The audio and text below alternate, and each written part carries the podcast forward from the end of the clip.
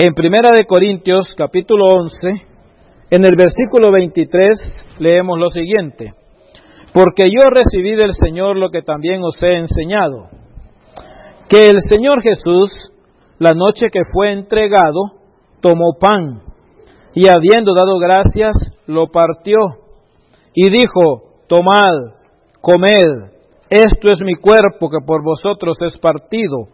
Haced esto en memoria de mí. Asimismo tomó también la copa después de haber cenado, diciendo, Esta copa es el nuevo pacto en mi sangre. Haced esto todas las veces que la bebiereis en memoria de mí. Así pues, todas las veces que comiereis este pan y bebiereis esta copa, la muerte del Señor anunciáis hasta que Él venga. Señor, queremos anunciar tu muerte. Y esta muerte tuya es algo que vamos a celebrar porque es una victoria sobre las fuerzas del mal. Es una victoria sobre el infierno, sobre Satanás y sus demonios, y es una victoria para cada creyente. Gracias Señor porque hoy estamos dispuestos a participar de este recordatorio, esta remembranza, este memorial, Señor, que nos indica que Cristo Jesús es el sacrificio perfecto hecho una vez para siempre, para con ese sacrificio hacer o presentar perfectos en Cristo a todos los santificados, a todos los que recibimos este beneficio. Usa tu palabra para ilustrarnos hoy, Señor, como a niños de la escuela primaria y que tengamos una mente despierta y una actitud activa para compartir, no solamente para distribuir elementos, sino también para proclamar, para predicar con nuestra vida y para publicar el anuncio de la victoria que está disponible en Cristo Jesús para todo ser humano. En tu nombre oramos, Señor. Amén. Puede tomar asiento, hermanos. Muchas gracias. La frase que yo quisiera recalcar en esta mañana, en este pasaje, es en memoria de mí. En memoria de mí. Esta frase está puesta ahí no para hacer bonito el comentario, sino porque es elemental. En memoria de mí, Jesucristo, hermano, llega a ser una posesión de cada persona que decide ser inteligente y dar el paso de fe, de confiar en Jesucristo como Salvador personal para su alma en la eternidad. No es solamente una posesión pasiva. Esto, hermanos, no es solamente algo que tengo y entonces porque ya lo logré, Vivo como quiera, pido lo que quiera y ando como se me da la gana. No es esto un derecho o un privilegio para vivir a su antojo y hacer las decisiones que usted quiera sin considerar el consejo divino. No es una posesión pasiva solamente la que vamos a recordar hoy, es una actitud de una mente despierta. Mire cuántas veces la Biblia condena el sueño. Mire cuántas veces la Biblia dice, despiértate. El Señor quiere que nosotros andemos despiertos, mentalmente activos, y más cuando celebramos su recordatorio, cuando celebramos su muerte y anunciamos su venida. Entonces, la palabra de Dios nos habla de, en memoria de Jesucristo vamos a hacer algunas cosas. Hay una razón, dice el apóstol Pablo aquí, eh, por establecer la cena del Señor. Dice, porque yo recibí del Señor lo que también os he entregado. No solamente es una enseñanza eh, como un maestro a sus estudiantes, no es solamente un discurso, una transmisión de conocimiento, es entregar una posibilidad, entregar una acción, entregar una actividad prácticamente. No es solamente una enseñanza teórica, es algo práctico. Esto tiene que ver con un, una actitud que el apóstol Pablo ha tenido y que mientras él la tuvo, era algo que estaba permanentemente activo en su actitud hacia los creyentes en la iglesia de Corinto. Ahora está pasado a nosotros. Pero mire, esto significa dar. Esta palabra que se usa aquí para enseñado es algo que significa dar o más apropiadamente poner en las manos de otro. ¿Sabe qué estamos haciendo aquí, hermano? Cuando ponemos el pan y cuando ponemos la copa o el jugo de uva en su mano, estamos traspasando la posibilidad de que usted haga algo.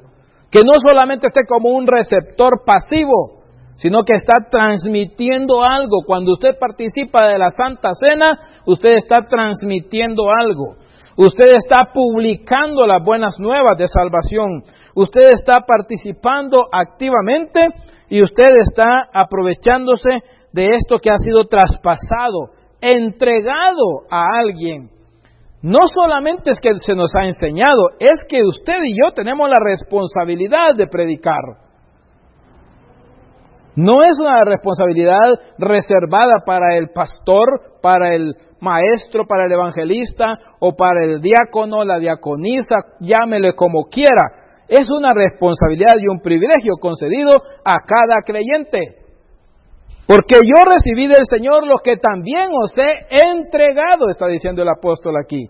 Él recibió una comunicación y él dice, haz esto. Ahora Dios nos dice a nosotros, hagan esto ustedes también. Participen activamente en este memorial.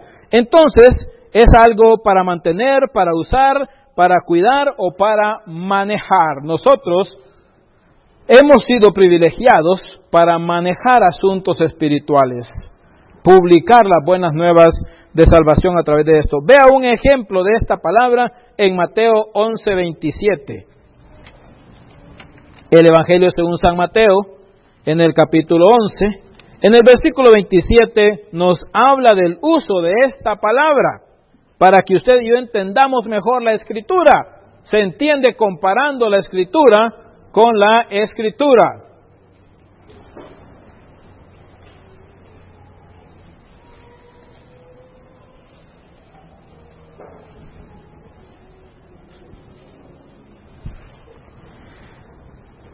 Todas las cosas me fueron entregadas por mi Padre, y nadie conoce al Hijo sino el Padre, ni al Padre conoce alguno, sino el Hijo, y aquel a quien el Hijo lo quiera revelar. Todas las cosas me fueron entregadas, esa es la palabra, porque yo recibí del Señor lo que también os he entregado. Que el Señor Jesús, la noche que fue entregado, tomó pan. Él tomó pan y habiendo dado gracias, lo partió y dijo, tomad, comed, esto es mi cuerpo, que para la ventaja suya, para tu beneficio, cuando ese pasaje habla de por vosotros, ese está diciendo por el beneficio de cada uno de ustedes, para ventaja personal. Dios dice aquí, esto es mi cuerpo que para aprovechamiento tuyo está partido. Hagan esto entonces, como un recordatorio mío, está diciendo el Señor Jesucristo aquí, a través de la enseñanza del apóstol Pablo. Y cuando hablamos de hacer, vea usted, no es opcional, es un imperativo, es una orden. No entiendo por qué usted decide no tomar la Santa Cena. Y no entiendo por qué usted decide tomar la Santa Cena desafiando al Señor estando en pecado no confesado. Honestamente, no lo entiendo. Dios va a tratar con nosotros, pero ya le hemos dado la información suficiente. Ya usted tiene el conocimiento suficiente. Y lo que hace falta es sabiduría para decidir. ¿Qué va a hacer? ¿Participar de esto obedientemente? ¿O va a decidir hacer su propia voluntad según su propio criterio porque usted es tan inteligente que va a andar tomando decisiones sobre lo que dice la palabra del Señor? Háganlo, hagan esto, háganlo, participen activamente en recordatorio mío. ¿Qué fue lo que hizo Cristo en la cruz del Calvario, hermanos y hermanas? ¿Qué fue lo que hizo? Subir muy alegremente a ella, cargarla muy feliz y dijo, me encanta cargar cruces. ¿Eso fue lo que hizo Cristo? ¿Qué fue lo que hizo Cristo cuando fue a la cruz?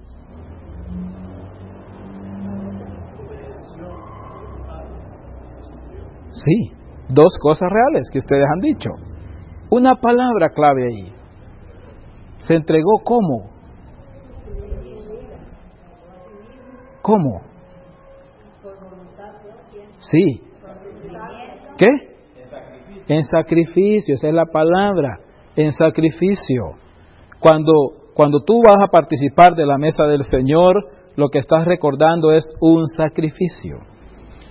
Y si usted ha leído la escritura, que espero que lo esté haciendo, usted ha leído que el sacerdote en el sistema levítico ofrecía una víctima inocente en reposición de un culpable por causa del pecado. Entonces, ¿qué recordaba ese animal muerto con una sangre derramada ahí hasta el suelo en el altar? ¿Qué recordaba? Sí, sacrificio, es sacrificio. ¿Qué recuerda un sacrificio? El perdón de los pecados. ¿Qué es lo que tiene que venir a memoria de tu vida hoy? ¿Qué es? Tus pecados. Tus pecados. No pienses que Dios no sabe. No pienses que estaba ocupado. No creas que andaba haciendo un mandado. Dios sabe tus pecados que hoy le llamamos como queremos llamarles, pero la Biblia le llama pecados y cuando se ofrece un sacrificio, lo que se recuerda son pecados. De manera que hoy que recordamos el sacrificio de Cristo, nosotros necesitamos traer a la mente y al corazón que alguien se sacrificó por nuestros pecados. Eso es y en ventaja de nosotros, en favor de nosotros. Mire números 10, 10 conmigo, por favor, ahí en la escritura. En el libro de números, en el capítulo 10, en el versículo, ya lo puse en su boletín para facilitar las cosas, porque a veces me doy cuenta de que usted o alguno de ustedes revisa esto. Mire que está hablando de las trompetas de plata el Señor. Y en el versículo 10 dice la escritura, y en el día de vuestra alegría, y en vuestras solemnidades, y en los principios de vuestros meses, tocaréis las trompetas sobre vuestros holocaustos y sobre los sacrificios de paz, y os serán por memoria delante de vuestro Dios, yo Jehová vuestro Dios. Está hablando de ofrenda quemada y está hablando de ofrenda sacrificada.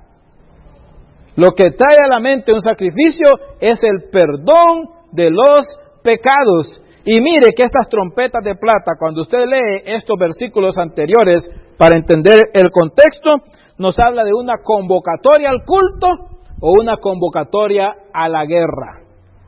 Entonces, ¿de qué estamos hablando aquí, hermanos? Si nos reunimos aquí cada vez que podemos, es para adorar a Dios para rendir culto a Jesucristo, para reconocer que Él es el dueño de nosotros. ¿Le fallamos? Sí, le fallamos. Él hizo un sacrificio para proveer una propiciación, lo que dice la Biblia, una satisfacción de la justicia divina por causa de nuestros pecados e iniquidades. Sí, Dios ya lo hizo. Y por eso venimos a adorarle. Pero ¿hay batalla espiritual en tu vida, hermano? ¿Hay guerra espiritual en tu vida? ¿De repente el enemigo gana ventaja en tu relación con Cristo? ¿De repente tu carne te hace desfallecer? ¿De repente viene el enemigo y te mete cosas en tu mente, en tu corazón y empieza a dominarte? Entonces la convocatoria es para retomar energía, cargar baterías para la guerra, para la batalla espiritual.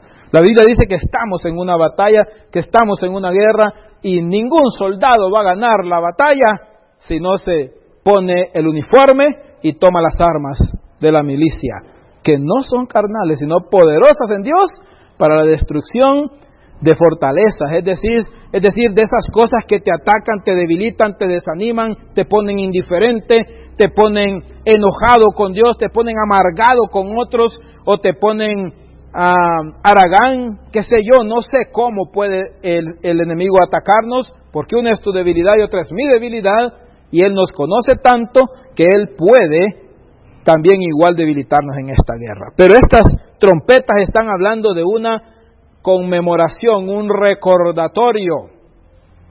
Y en el Salmo 38 leemos cosas interesantes que el salmista está escribiendo. Vea usted el Salmo 38 conmigo.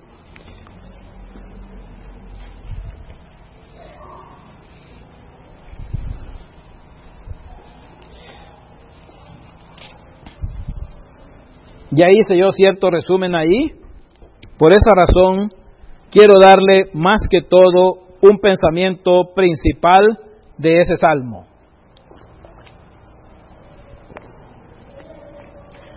Este salmo es un salmo para recordar. Y mire que lo primero que recuerda el escritor es que tiene un enemigo interno. Hay un enemigo dentro de él. Y mire, dice Jehová, no me reprendas en tu furor, ni me castigues en tu ira, porque tus saetas cayeron sobre mí, y sobre mí ha descendido tu mano. Nada hay sano en mi carne a causa de tu ira, ni hay paz en mis huesos a causa de... ¿De qué? ¿Cuál es la tendencia humana, hermano?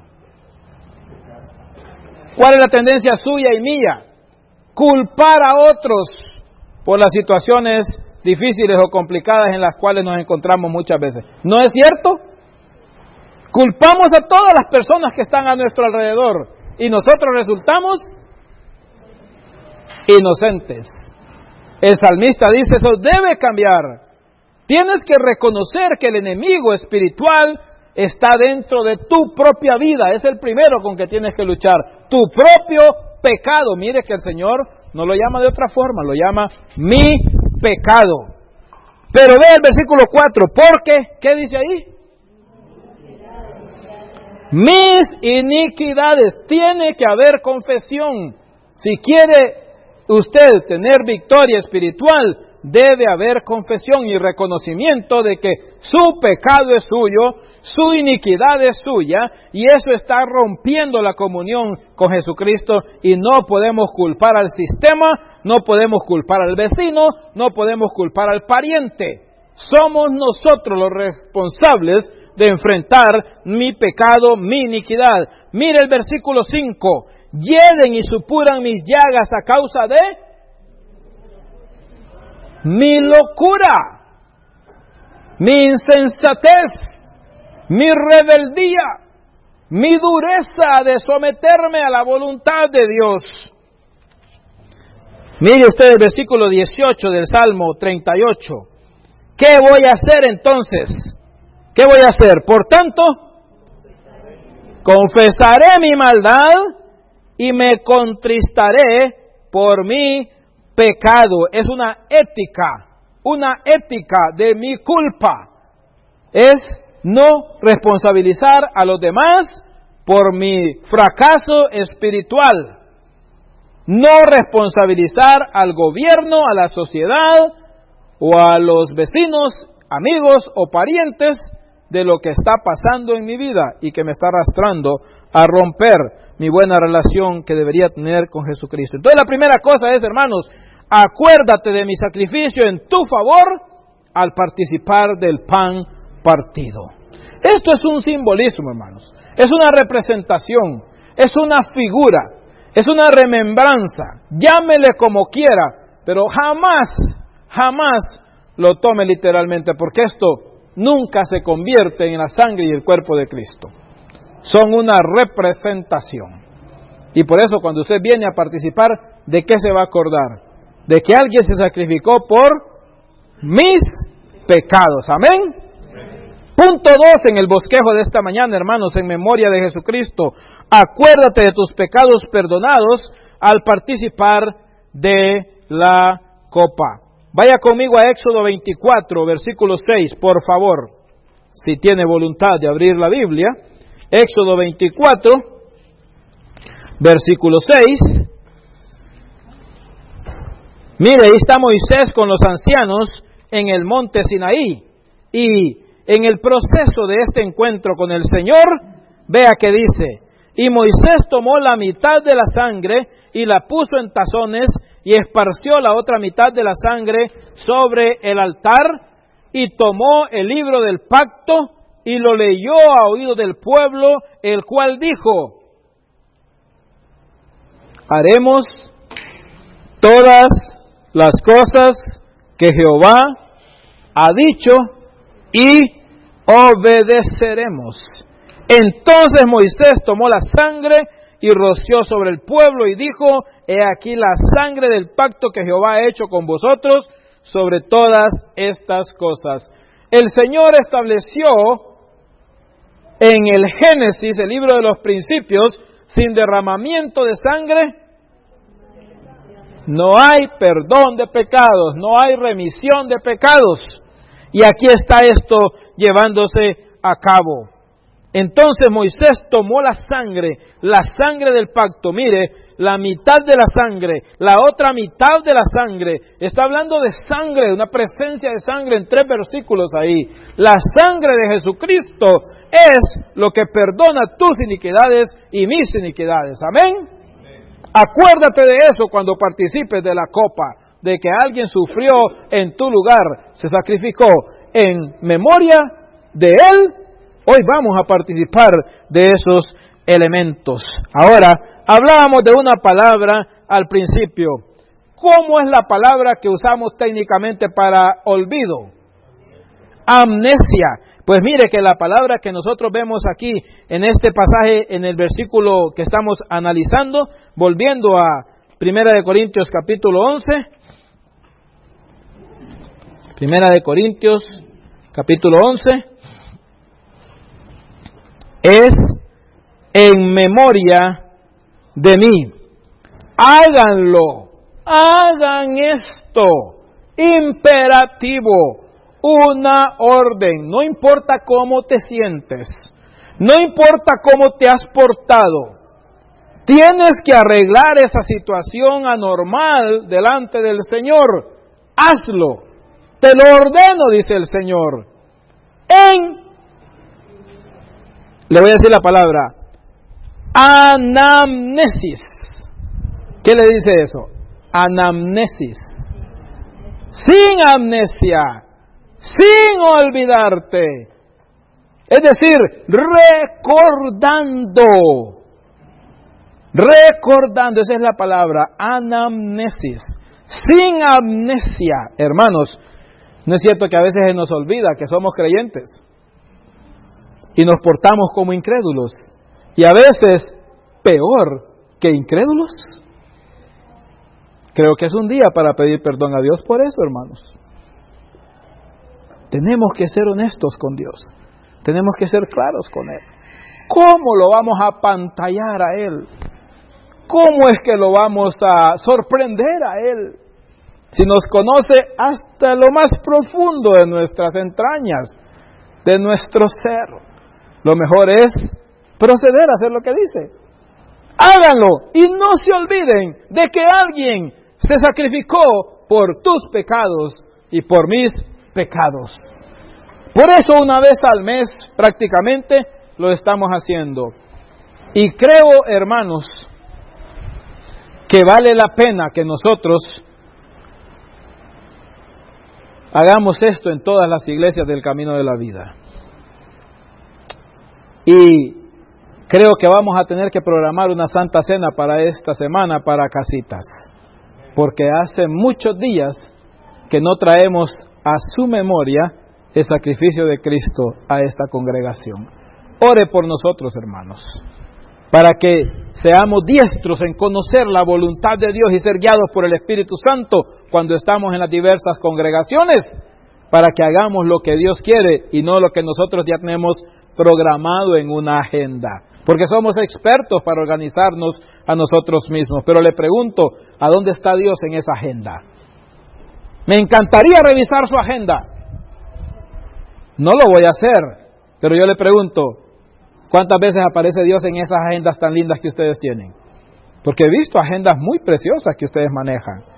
Ahora yo le pregunto, ¿está Dios en esa agenda? ¿Cuánto tiempo te pasaste con Él esta semana? Hermanos, necesitamos ser tocados por el Espíritu de Dios. Este pasaje nos dice en el versículo 25 que esta copa es el nuevo pacto. La palabra es diateque en el griego y significa especialmente la última disposición que una persona hace acerca de sus posesiones terrenales después de morir. Es decir, como la última voluntad. ¿Han oído hablar de eso? ¿Cuál es su última voluntad? ¿Ya la sabe? ¿Ya la tiene lista? ¿Ya escribió un testamento? ¿Ya heredó a su familia? Algunos lo hacen, otros no lo hacen. Es cuestión de cada uno. Pero de eso está hablando este pasaje. Esta es la sangre del pacto, de mi última voluntad mientras estoy en la tierra, dijo Jesucristo. Eso es lo que está diciendo él. Quiero que valoren esta sangre y cuando vayan a pecar lo piensen dos y tres veces. Recuerden que el Espíritu Santo vive en tu corazón, hermano. ¿Cierto o no? ¿Cómo es que pecamos deliberadamente si sabemos que el Espíritu Santo vive en nosotros? El Señor quiere que lo pensemos una, dos, tres y muchas veces antes de decidir hacer esa decisión que la carne te está pidiendo, que la carne te está exigiendo, que la carne te está diciendo esto es rico, disfrútalo, esto es precioso, es solamente una vez en la vida, gozalo. Y usted dice, ¿estará el Espíritu Santo de acuerdo con esto? De eso está diciendo aquí. Acuérdate de la sangre del pacto. Acuérdate de mi última voluntad mientras estuve en la tierra, dice Jesucristo. De eso está hablando este pasaje cuando participes de la copa, hazlo con una mente despierta.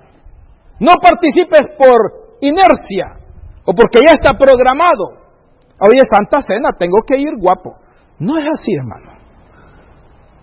Tienes que ir guapo, pero por dentro, con la belleza que da el Espíritu de Dios. Eso es lo que Dios valora.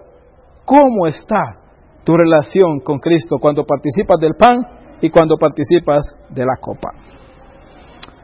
Denota una relación estrecha. ¿Quién de ustedes, ya que dicen que han puesto su última voluntad en un documento legal, ha heredado a su vecino? ¿Se acordó usted del último jefe que tuvo en su trabajo para ponerlo en el testamento? ¿Se acordó del gato preferido que lo despertaba en las mañanas, que dormía con usted ronroneando ahí? No, hermanos, este pacto habla de una relación estrecha. En quien usted está pensando es en su cónyuge, está pensando en su hijo, está pensando en su hija y después empieza a pensar en los demás. Eso fue lo que hizo Cristo. Él pensó en usted como su hijo, Él pensó en usted como su hija. No lo tiremos por la borda, hermanos, cuando pecamos deliberadamente y decimos, ah, Dios tiene que perdonarme porque Él es Dios y me entiende. Dios no está obligado a perdonarte. Dios no está obligado a resolverte nada. Dios no está obligado a favorecerte. La Biblia dice que esta es una, una relación estrecha entre padre e hijo en la que tú entras cuando reconoces a Cristo Jesús como tu Salvador personal y eso es lo que vienes a recordar cada vez que participas del pan y de la copa. Como conclusión entonces, le recomiendo que usted lea Salmo 40, eh, pero vamos a leer un versículo del Salmo 40 y usted lo puede leer en su casa, lo apunta en el boletín y lo lee, pero el versículo 12 dice, porque me han rodeado males sin número, me han alcanzado mis maldades y no puedo levantar la vista. Oiga esto, oiga esto, hermano. Se han aumentado más que los cabellos de mi cabeza y mi corazón me falla. Oiga, qué situación personal la de este hombre. Bueno, los que tienen más cabello aquí tienen más pecado.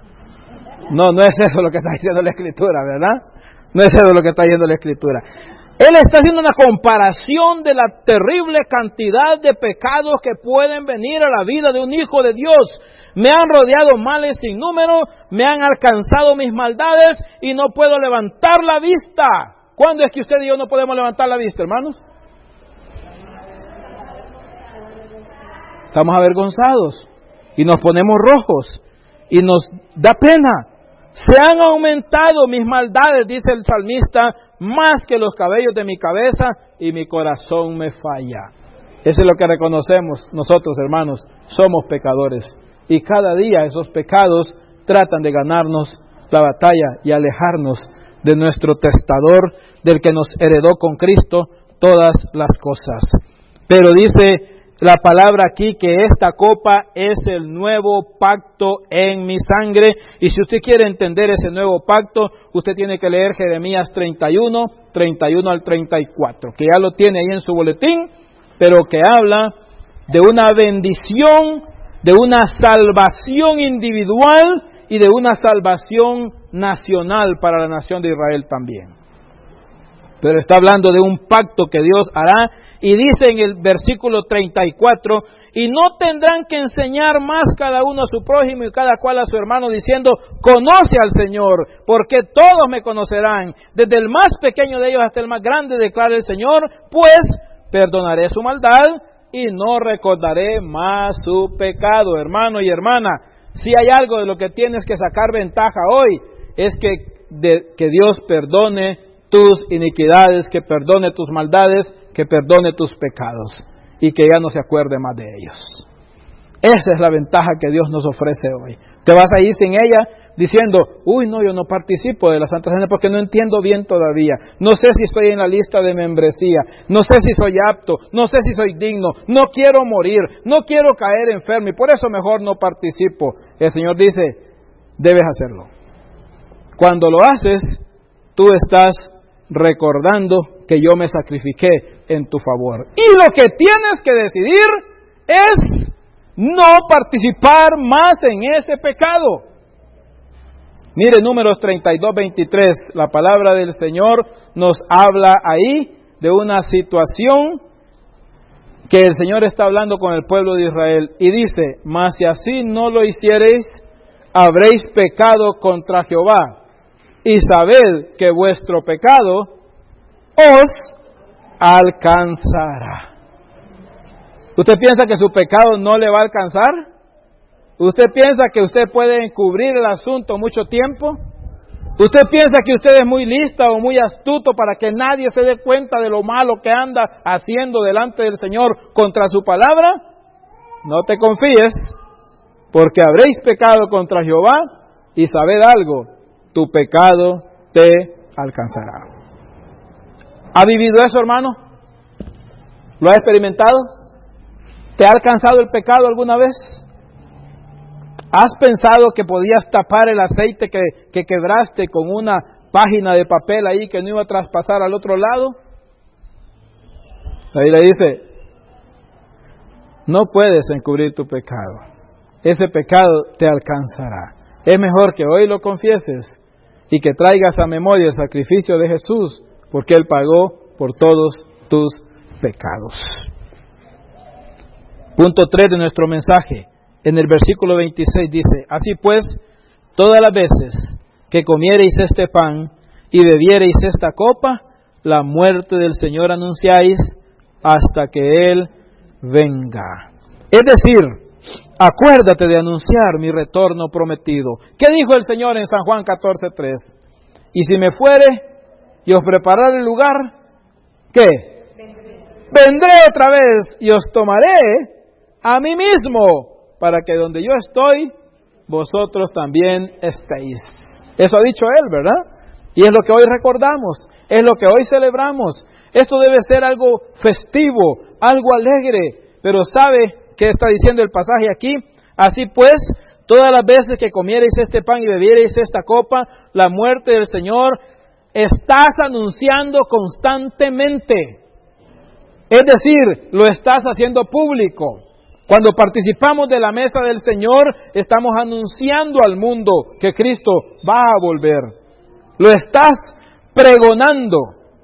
Y el latín usa una palabra, predicare. Eso es lo que estamos haciendo, predicando, cuando anunciamos que Cristo volverá otra vez. Hermanos, toda la Santa Cena es una acción, no es solamente una posesión pasiva, es una acción. Nosotros participamos activamente de ella para anunciar el perdón de pecados que está en Cristo.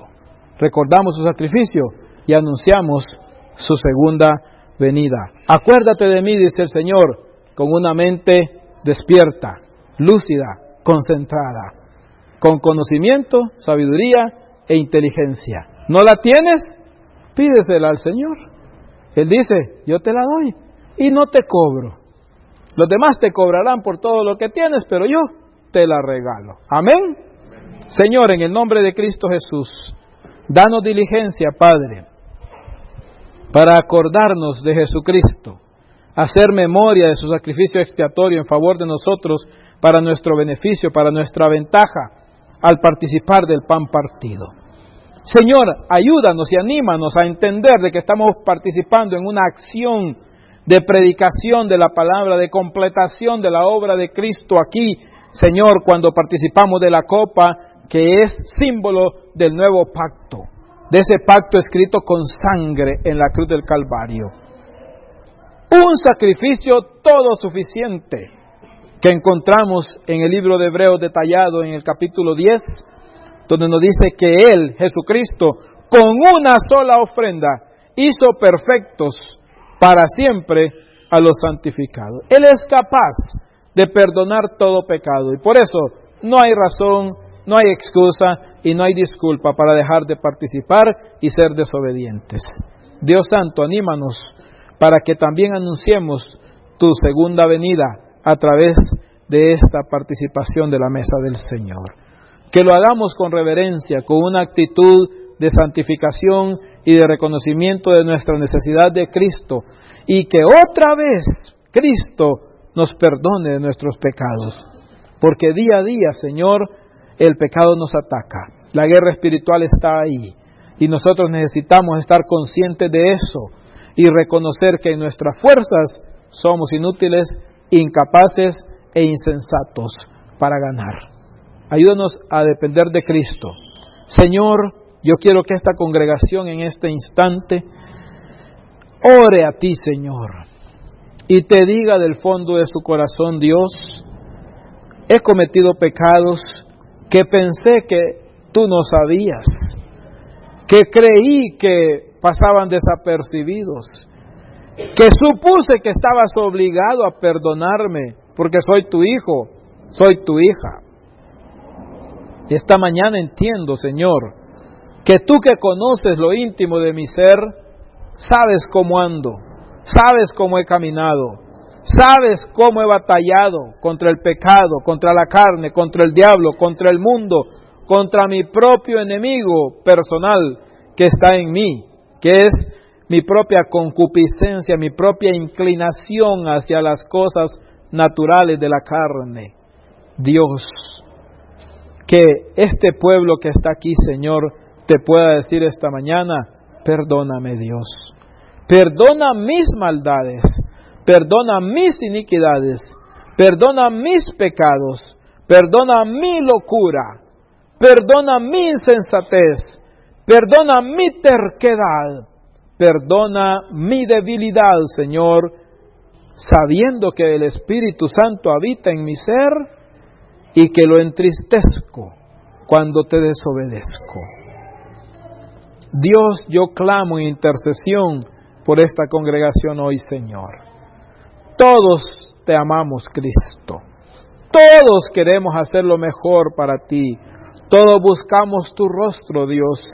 Y todos estamos conscientes de que tú nos proteges, de que tú nos provees y que tú nos prometes que estarás con nosotros todos los días hasta el fin de este sistema, aunque es un sistema corrompido, aunque es un sistema malvado, aunque es un sistema imperfecto, nosotros hemos sido perfeccionados por el sacrificio de Cristo, hecho una sola vez para siempre. Por eso Dios, perdónanos a cada uno de nosotros, Padre cuando perdemos el enfoque, cuando fracasamos en, en la lucha espiritual, Señor, y nos olvidamos, viene la amnesia, y tenemos que regresar el domingo a la iglesia para acordarnos otra vez de Cristo.